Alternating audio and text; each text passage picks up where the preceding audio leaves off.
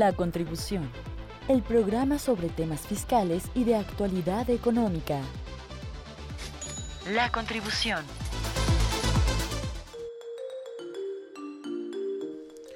Hola, ¿qué tal? Muy buenas tardes. Qué gusto que nos acompañes en la señal de Radio Universidad. Mi nombre es Marcos Castillo Medina, profesor investigador del Departamento de Contaduría y quien les da la bienvenida a este espacio llamado La Contribución. Un espacio donde platicamos lo más relevante de la actualidad fiscal y cómo es que nos afecta.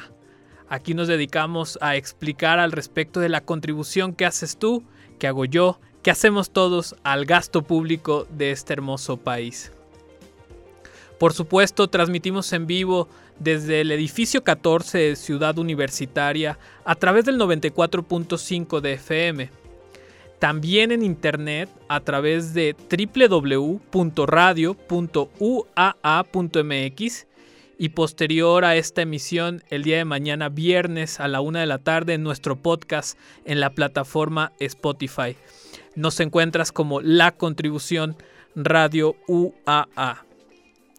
Y también hacemos la invitación a que nos sigan en nuestras redes sociales. Nos encontramos en Instagram como la.contribución y en Facebook como la contribución UAA. Y a través de estas redes sociales es que queremos llegar a, poder servir a nuestros radioescuchas. Nos pueden escribir eh, vía mensaje si tienen alguna duda eh, en especial o alguna situación sobre los impuestos, nos pueden consultar y a través de, nuestro programa podemos dar eh, auxilio o información específica sobre alguna temática fiscal o alguna situación de duda que tenga la sociedad en general sobre eh, cómo tributar, qué es lo que le conviene. También eh, vamos a dar esa apertura. Repito, nos pueden escribir en nuestras redes sociales, en Instagram y en Facebook. Y el, día de hoy para hablar al respecto de esta migración de regímenes fiscales que van a ser muchas personas, las personas físicas y las personas morales, sobre todo aquellos que van a tributar en los regímenes fiscales simplificados de confianza, los nuevos reciclo. Vamos a hablar de cómo se sienten los contribuyentes, algunos todavía tienen dudas, otros tienen problemas con la página del SAT y a otros simplemente no los deja tributar. Pero antes, antes de pasar a nuestro tema principal, escuchemos las noticias más relevantes de esta semana pasada.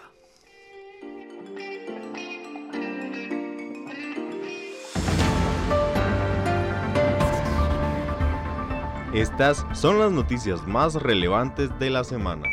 Entra en vigor Decreto para la regularización de autos chocolates. Se publicó en el Diario Oficial de la Federación el decreto para la regularización de hasta 2 millones de vehículos usados de procedencia extranjera, conocidos también como autos chocolate, que no hayan tramitado su importación definitiva al país. El programa, el cual ya está en vigor y hasta el 20 de julio del 2022, beneficiará únicamente a los propietarios de automóviles para su uso de trabajo y traslado de personas que estén en los estados de Baja California, Baja California Sur, Chihuahua, Coahuila de Zaragoza, Nuevo León, Sonora, Tamaulipas, Durango, Michoacán y Nayarit. La regularización de vehículos importados tiene un costo de 2.500 pesos por concepto de aprovechamiento. Los recursos obtenidos por las entidades federativas participantes deberán destinarse preferentemente a acciones de pavimentación en los municipios conforme a una distribución porcentual basada en el número de vehículos regularizados y registrados de acuerdo con el domicilio del importador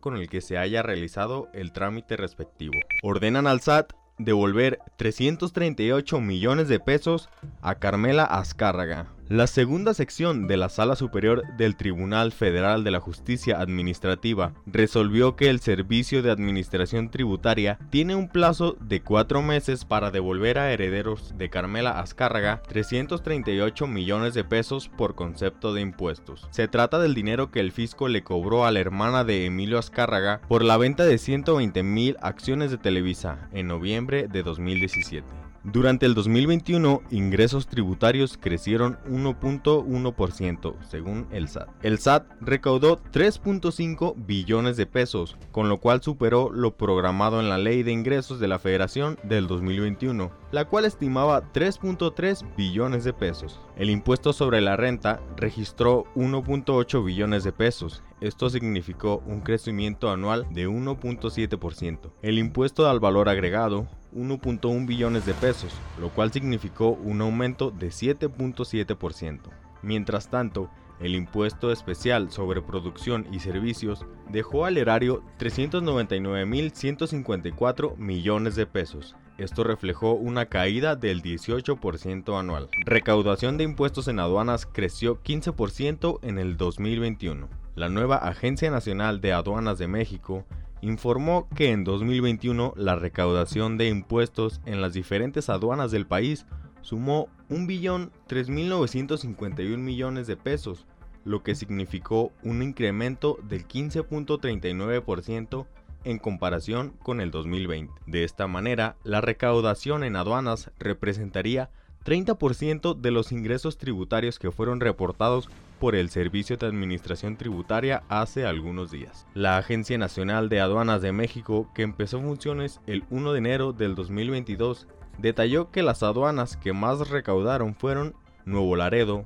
Manzanillo, Veracruz, Lázaro Cárdenas, la del Aeropuerto Internacional de Ciudad de México, Tuxpan, Altamira, Ciudad Juárez, Coatzacoalcos y Matamoros. Estas fueron las noticias más relevantes de la semana por Eric Uriel López Díaz para la contribución por la radio de la Universidad Autónoma de Aguascalientes, Radio UAA 94.5 FM. No olvides seguirnos en nuestras redes sociales. Encuéntranos en Facebook e Instagram como La Contribución y La Contribución UAA.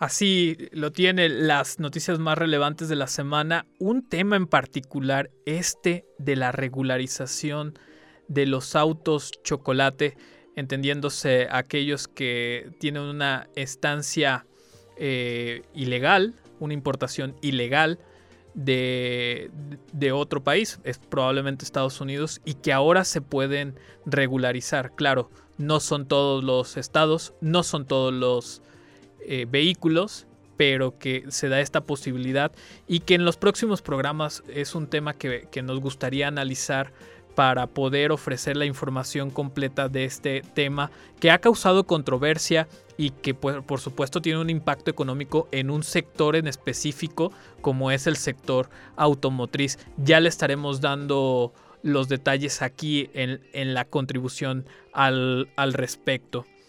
Y pasando a nuestro tema central, pues esta migración de contribuyentes a tributar en diferentes regímenes fiscales. Aquí lo platicábamos en la contribución el año pasado. La reforma fiscal para 2022 que ya entró en vigor supone que muchos contribuyentes cambian de la forma en que van a tributar. ¿Quiénes cambian la forma en que van a tributar? Los, por ejemplo, los eh, que se dedican a, los, a la agricultura. Las personas físicas que se dedican a agricultura fueron llevados al nuevo régimen simplificado de confianza. Algunos contribuyentes que estaban tributando como régimen de incorporación fiscal pueden tributar en el régimen de confianza.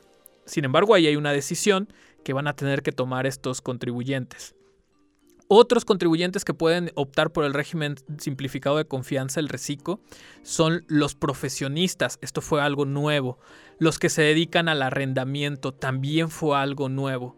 Sin embargo, muchos tienen dudas de cómo es si les conviene tributar, sobre todo aquellos que tienen la opción de permanecer en el RIF tienen muchas dudas y la fecha límite para hacer este cambio es el 31 de enero, la siguiente semana. Así que si usted todavía tiene la duda de si le conviene, no le conviene o dónde es que va a tener, eh, va a tributar este, este año, pues tiene hasta el 31 de enero para especificarlo o si no, el mismo SAT lo va a reclasificar.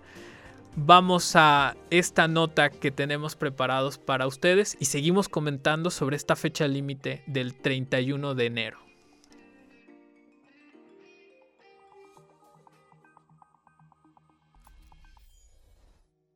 Ante los distintos cambios fiscales que se han generado en los últimos días, el SAT ha advertido a los contribuyentes que quieran permanecer en el régimen de incorporación fiscal que deberán presentar su aviso a más tardar el próximo 31 de enero. El proceso para presentar dicho aviso de actualización de actividades económicas se realizará al ingresar al portal del SAT en el apartado Trámites del RFC y habilitar la opción Presenta el aviso de actualización de actividades económicas y obligaciones y detallar si se desea o no permanecer en el RIF.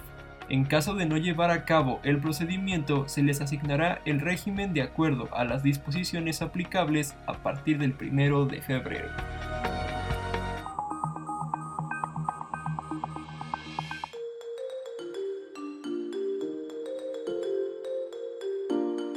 Y es que para los contribuyentes que tributaban en el régimen de incorporación fiscal, el famoso RIF, con la entrada en vigor del reciclo tienen la opción de quedarse en el RIF o de migrar al régimen simplificado de confianza. ¿Dónde se estableció esto? En un artículo transitorio, son como las letras pequeñas de las reformas fiscales. Y entonces cada contribuyente debe de evaluar si le conviene quedarse en el régimen de confianza o migrar al régimen perdón, o quedarse en el régimen de incorporación fiscal, perdón, o migrar al régimen simplificado de confianza. ¿Cuál puede ser una diferencia eh, de manera global? Claro que cada contribuyente es un caso en específico, pero de manera global, ¿cómo nos puede ayudar a tomar la decisión? Si eres un contribuyente que casi no tienes deducciones autorizadas, en la mayoría de los casos convendrá optar por el régimen simplificado de, de confianza. Repito, cada contribuyente es un caso diferente, pero de manera general esa puede ser un razonamiento, una premisa.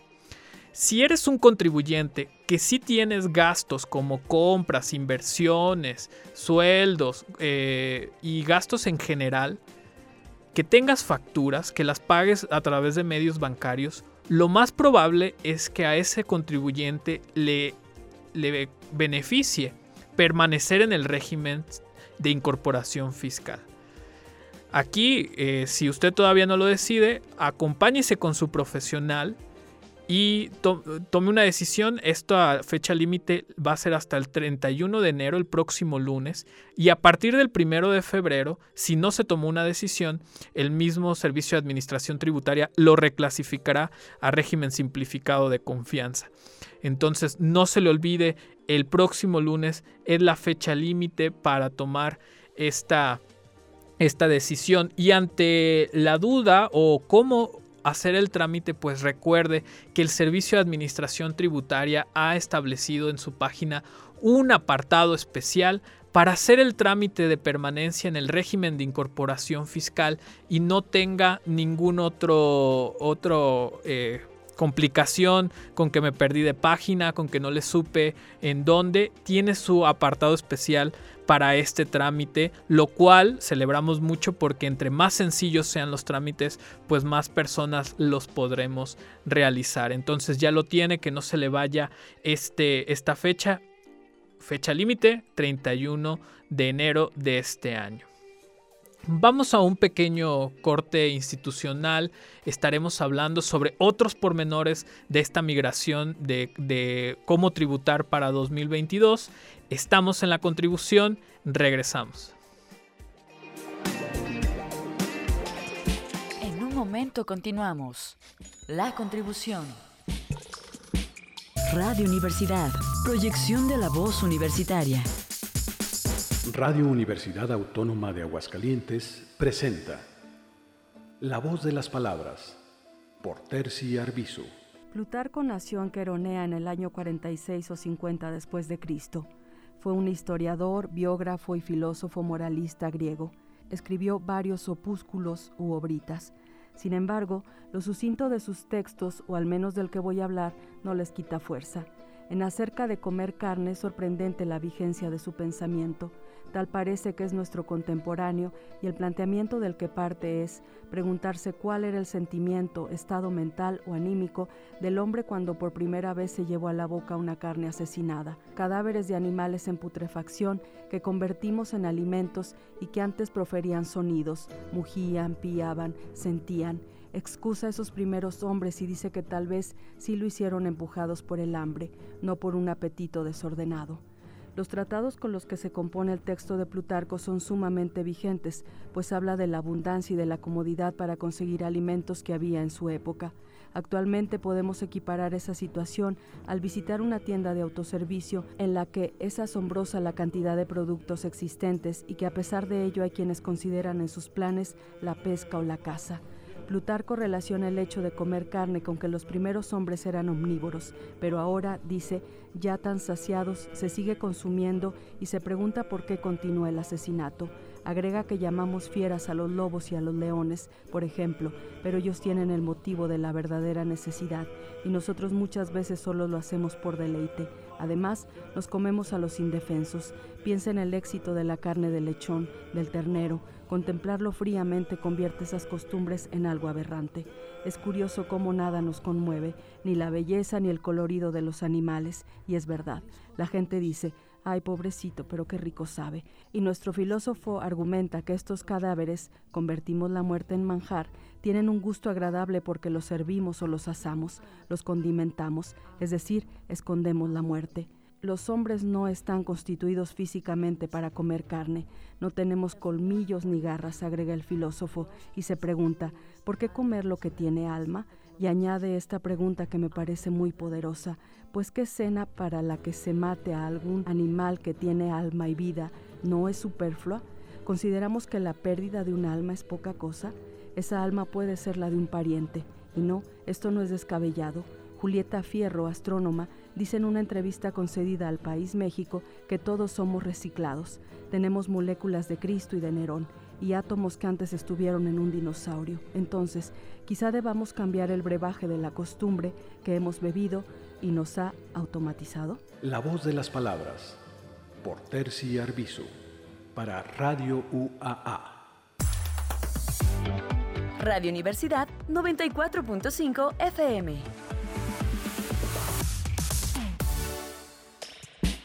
Ya estamos de vuelta. La contribución.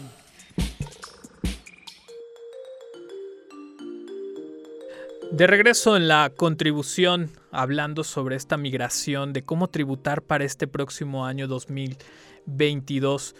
Y aprovechamos este espacio y eh, este corte institucional que tomamos para recordarle que el Departamento de Contaduría, a través de la extensión universitaria, tiene dos opciones de formación, una a través de un curso de extensión que se llama Impuestos para no contadores y los nuevos regímenes fiscales.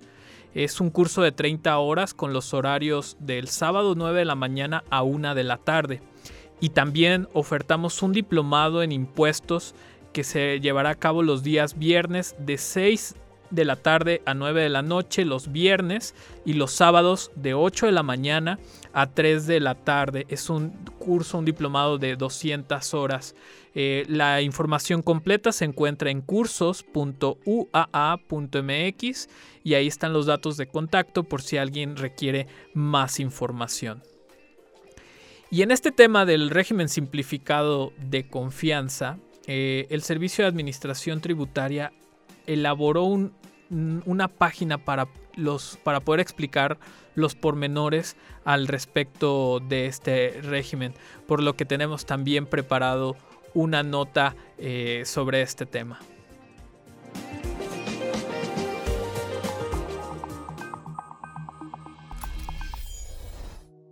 Al ser anunciada la reforma fiscal para 2022 y debido a que los contribuyentes deberán cambiar de régimen, principalmente los nuevos regímenes simplificados de confianza, es decir, reciclo, en muchos individuos han despertado dudas y desconcierto con respecto al proceso por medio del cual deberán realizar estos cambios fiscales. Es por ello que el SAT ha decidido habilitar el sitio web del nuevo reciclo, OMA www.sat.gov.mx, diagonal régimen simplificado de confianza, diagonal páginas, diagonal index.html en el que las personas morales podrán encontrar preguntas frecuentes y tutoriales o cualquier otro aviso de requisitos necesarios para este trámite. En este pueden expresar y resolver sus dudas de manera clara y precisa como se expresó en el comunicado del organismo.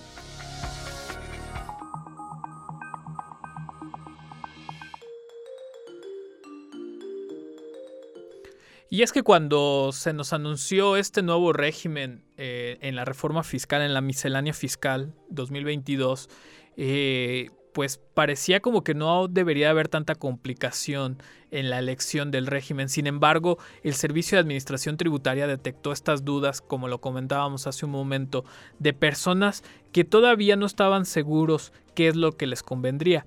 Y para eso, en este micrositio, eh, que lo encontramos en la página del SAT, eh, se, aclaran algunas preguntas frecuentes que ya han realizado algunos contribuyentes, tanto para personas físicas o como las personas morales, y que puede generar la información mm, necesaria para una toma de decisión de este, de este nuevo régimen. Algo que en, el sector especial de, la tributación pues celebramos mucho porque buscamos siempre contribuyentes informados en la toma de, para la toma de decisiones de, lo que más le conviene.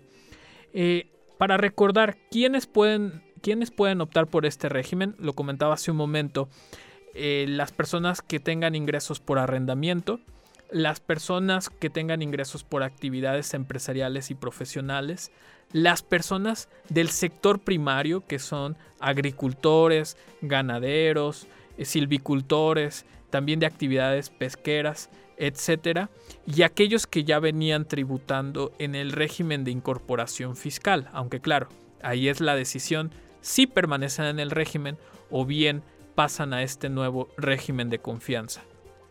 Por otro lado, en la información contenida en el micrositio también te dice quién no puede tributar en este reciclo. Y hablamos de personas que son socios o accionistas que integran a personas morales, ellos no pueden estar en este régimen. Tampoco los extranjeros eh, no pueden estar en este régimen. Me refiero a residentes en el extranjero, aunque tengan establecimientos aquí en el país. Eh, no pueden estar en este régimen aquellos que son asimilados a salarios que presten servicios preponderantemente a una sola persona, es decir, que no sean sus trabajadores, pero que solamente le presten servicios a una sola persona, o aquellos que tengan ingresos por miembros de consejos directivos o de vigilancia, o que sean administradores generales o gerentes generales. Ellos no pueden tributar en el, en el régimen. Entonces, para que lo tome en cuenta. Y la característica principal de este régimen es que los contribuyentes que quieran optar por él deben de pagar el impuesto a una tasa que de acuerdo al monto del ingreso puede variar. Sin embargo, la tasa mínima es del 1% y la tasa máxima es del 2.5%. Es una tasa muy pequeña, pero hay que recordar que es sobre los ingresos es como un, eh, funciona como una tipo comisión, como una tipo comisión y que pues es bastante atractivo para aquellos quienes no tienen muchos gastos. Y el límite son 35 millones, perdón, 3.5 millones. Pero las personas físicas no son las únicas que deben de tomar una decisión, también son las personas morales y para las personas morales eh, el Instituto Mexicano del Seguro Social se ha pronunciado con ciertos riesgos que ha detectado en esta migración de las personas morales a su propio régimen de confianza. Y esto también lo podemos explicar en una nota que nuestro equipo ha trabajado para ustedes.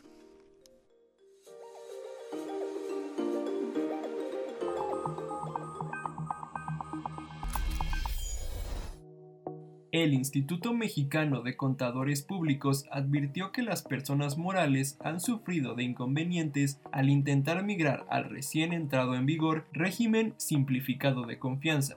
Laura Grajedo Trejo, presidenta del IMCP, comentó que se han detectado múltiples personas que no han logrado migrar en su totalidad al reciclo, debido a que en estos casos el SAT realizó el cambio de régimen pero no procedía. Como resultado de ello, han surgido incertidumbre entre los contribuyentes, a los que se les recomienda presentar un aviso ante esto al SAT a la brevedad.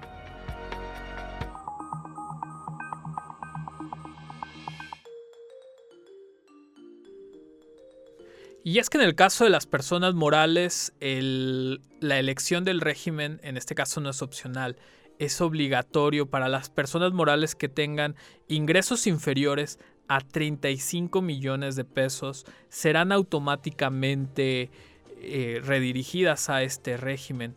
Y aquí prevé, aquí hay algunas situaciones que el Instituto Mexicano del Seguro Social señala y que tienen a muchos preocupados, como es el caso de las sociedades civiles las sociedades civiles no son sociedades mercantiles, son personas eh, morales, pero que están eh, constituidas por otras personas físicas, no por capitales como son las sociedades mercantiles.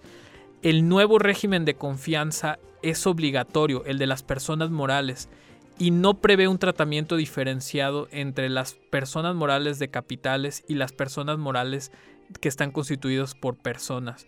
Y ahí es la, situación que señala el Instituto Mexicano de Contadores Públicos y que forma parte de un problema, sobre todo para las sociedades civiles. Entonces es, una, es un tema que vamos a estar siguiendo aquí en la contribución. Y desafortunadamente hemos llegado al final de nuestro programa, no sin antes recordarle que están abiertos nuestros espacios, nuestras redes sociales, para que nos manden las preguntas o dudas que tengan al respecto de las contribuciones o casos en específico que podemos ayudar a resolverlo a través aquí, a través de este programa. Y también agradecemos a nuestro equipo, Eric Uriel, Aníbal Pérez, Aletia Piedra y Joana Cerna con la labor en esta producción. Por supuesto, Ale de los Ríos, el apoyo incondicional que siempre está aquí con nosotros. Y eh, a usted el favor de que nos escuche. Nos saludamos el próximo jueves con más novedades fiscales.